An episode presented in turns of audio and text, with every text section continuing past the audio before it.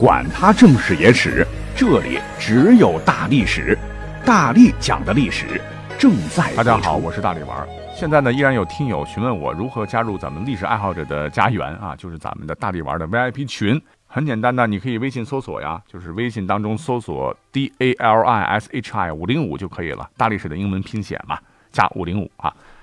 那么上期节目呢，咱们开了个篇儿啊，就讲了讲一些历史谣言，哎，不是历史上的谣言，是流传了甚广的历史谣言哈。今天呢，咱们接着来。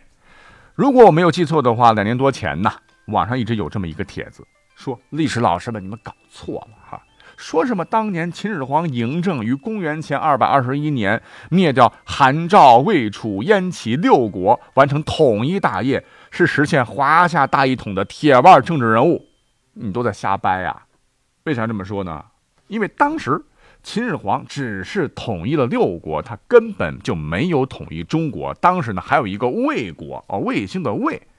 要知道，对秦国做出了巨大贡献的商鞅和吕不韦，他都是魏国人，所以最终呢，秦啊保留了他们的母国，直到秦二世继位，才把魏国灭掉。所以你怎么能说？秦始皇真正统一了中国呢？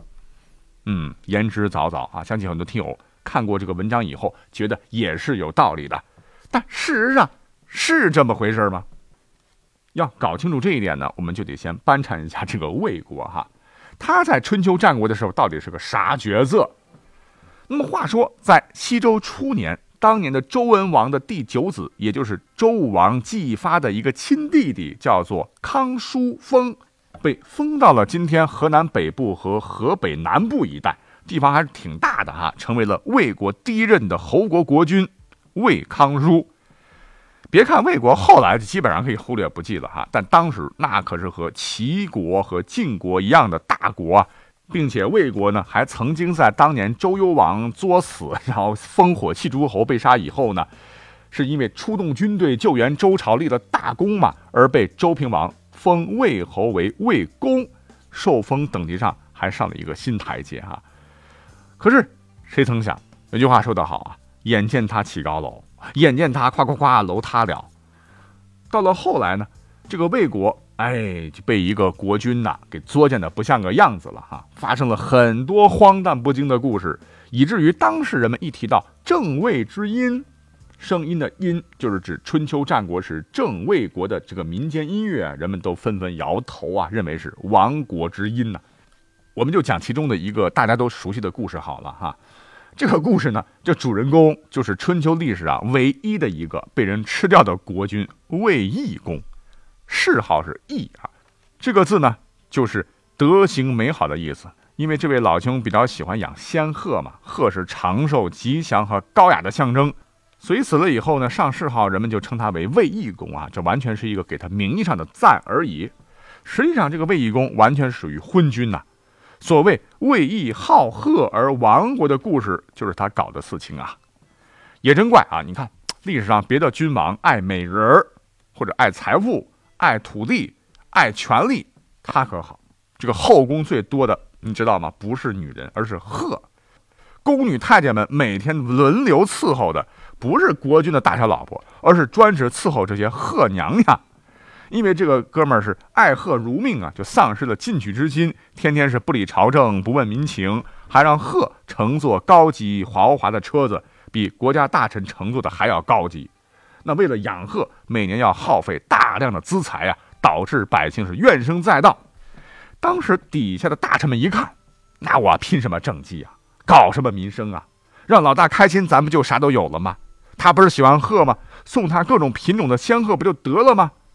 大家伙哪还有心思处理国事呢？就四处给卫懿公搜罗仙鹤去了。这个卫懿公对进献的也是来者不拒，不管是什么样的鹤，通通照单全收啊。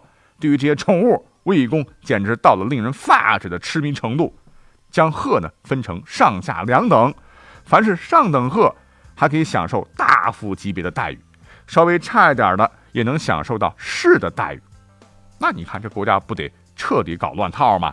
于是，在公元前六百五十九年，大事不好了，强大的北狄部落侵入了国境，这一下魏公可慌了，赶紧命令军队前去抵抗。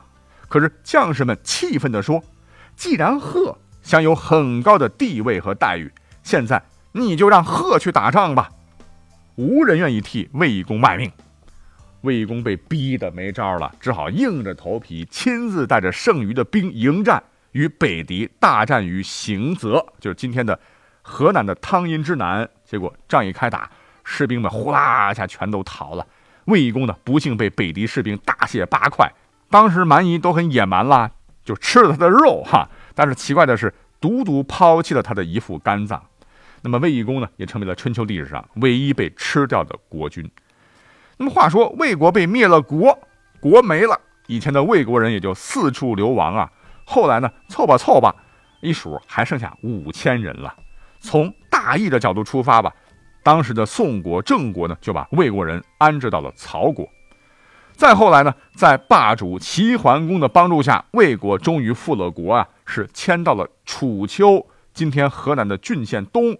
啊，虽然说还叫魏国吧，但是国土面积比起以前，哎呦，那就小的是太多太多了。基本上从此以后呢，国际社会上就没有了什么发言权了。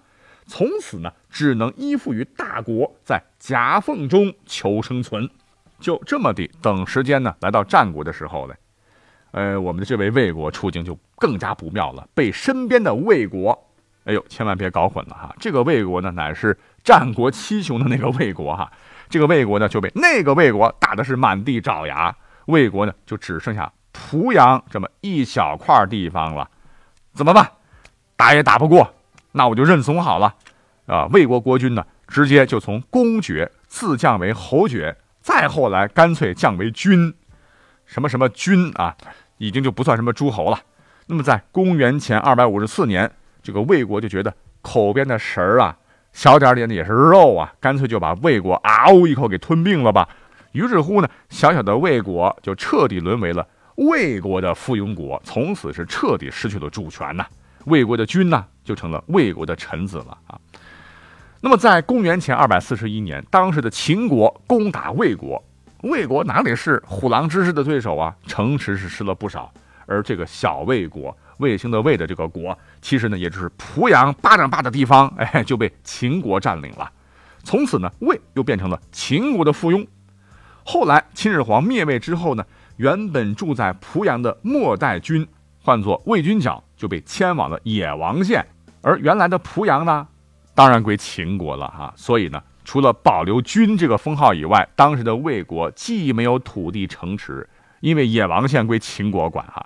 就是给你一个地儿住啊，下面呢更没有治下百姓啊。请问一个国家没土地、没人民、没军队，而且他这个军也不是诸侯的意思，请问这个魏还能算是个国吗？我们再回到开头啊，说什么秦始皇最终没有统一中国，还剩下一个魏啊？呃，可能是看在商鞅和吕不韦的面子上，让魏国苟延残喘。嗯，这个说法实在是太过牵强了，不是吗？那么在这再说一嘴。就秦二世胡亥继位以后呢，确实才废了名义上的魏国的所谓的国君，叫魏君角为庶人。可是这完全应该属于君主对臣子的赏罚，跟统不统一完全就不是一个概念了啊！说到这儿，至此这个历史谣言是不是被大力丸就华丽丽的终结了呢？好，这是我们本期节目讲到的第一个有关历史的谣言哈。再来，下面呢，我要把这个时间跨度搞大点哈，看看能不能在这一集当中塞进两个历史大谎言哈。注意哈，嗖，让我们穿越到明朝先哈，因为这个谣言的受害者乃是明朝的一位开国大功臣呐，姓徐，名达是也啊。徐达这个人我们都非常熟悉了，那他身上有什么历史谣言呢？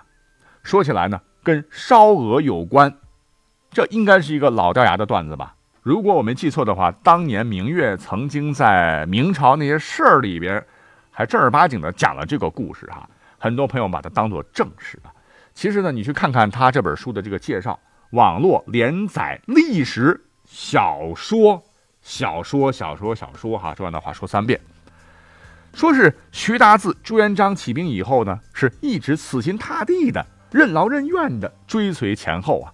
徐达是能文能武啊，做事老实沉稳，因此在众多文臣武将中是脱颖而出，他不论是率师东征，还是统兵北伐，还是讨伐北元，人家基本上就没打过啥败仗。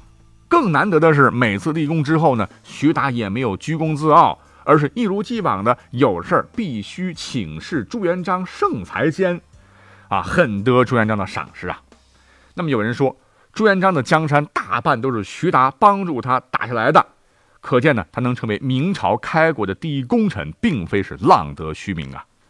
只是可惜，这个历史上这个朱元璋这次是嗜杀成性，为了权力坚决奉行“狡兔死，狗兔烹，飞鸟尽，良弓藏，敌国灭，谋臣死”的铁律啊。开国没多长时间，就得大功臣们是大开杀戒。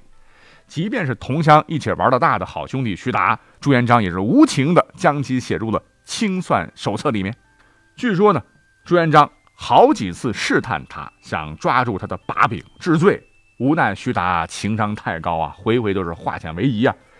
最经典的一件事就是说，有一天呢，朱元璋是突然问他：“老徐啊，你看咱关系不错啊，朕就问问你，你觉得朕该立谁为太子呢？”哎，朱元璋话还没说完，徐达就赶忙说道：“皇上，你千万千万别问我啊，那是你的家事儿。”我只是一粗人，我不懂，也不想掺和。朱元璋听完以后，暂时就放心了啊。可是，即便如此呢，朱元璋还是觉得他呢是功高震主，不除之睡不好觉啊。说是有一回啊，徐达当时背上患有背疽，就是他背上长了个毒疮啊，是不能够吃蒸鹅的，吃蒸鹅不是发得更快吗？但是朱元璋他明明知道这回事却偏偏派人给老兄弟送去了烧鹅。徐达情商高啊，一见烧鹅就立马明白了啊，这就是明显的君要臣死啊，于是就哭着吃掉了烧鹅。一代战神当天晚上就与世长辞了啊。这个故事我说的快一点哈，因为流传很广嘛。现在呢，很多帖子网上写的哈，也是妙趣横生嘛，但基本上都是这个故事框架哈。我曾经也相信这是真的啊，可是后来我一寻思，不对吧？这可能吗？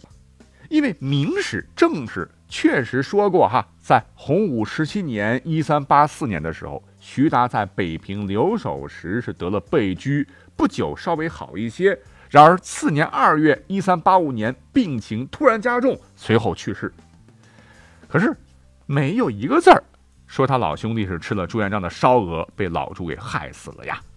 况且以我们现在人的这种医学常识来理解，哦，背上长了个毒疮，吃了一只烧鹅就变得病情加重，那么严重的恶化就去世了，这科学吗？那么再者说，朱元璋嗜杀成性不假，可是这也说明他大权在握，杀谁那就是想杀就杀呀。你看他对那些功臣，哪一个不是啊？说弄死就利利索索的给弄死啊？怎么可能还会用这种下三滥的手段？所谓是君要臣死，臣不得不死啊！欲加之罪，何患无辞？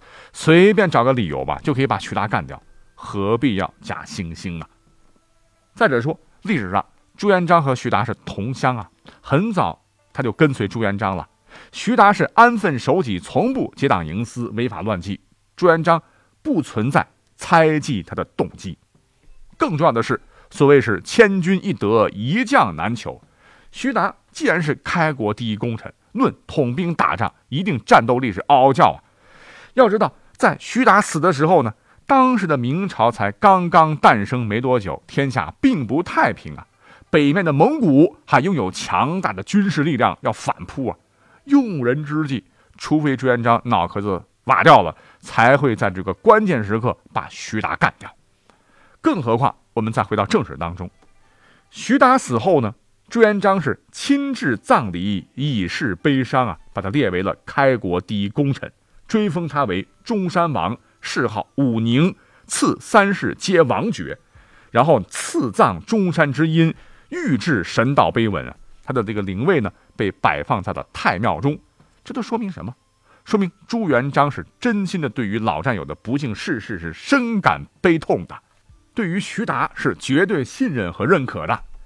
朱元璋曾经称赞徐达说：“令行禁止，不居功自傲，不贪图女色财宝，处理问题不偏不倚，没有过失。当世有此美德者，只一徐达也呀。”总之吧，我们听到的这个烧鹅的故事，很可能是来自于民间传说。结果呢，传着传着啊，就传成真的了哈。那我们今天呢，也就趁着这个节目吧，不仅给徐达、给朱元璋 平个反，也给可怜的被背了黑锅的烧鹅们也平个反吧啊。好的，吧唧吧唧讲了十五分钟了，本来还有一个呃流传度非常广的谣言哈，啊，时间关系我们就先不讲了，下期再说好吗？拜拜。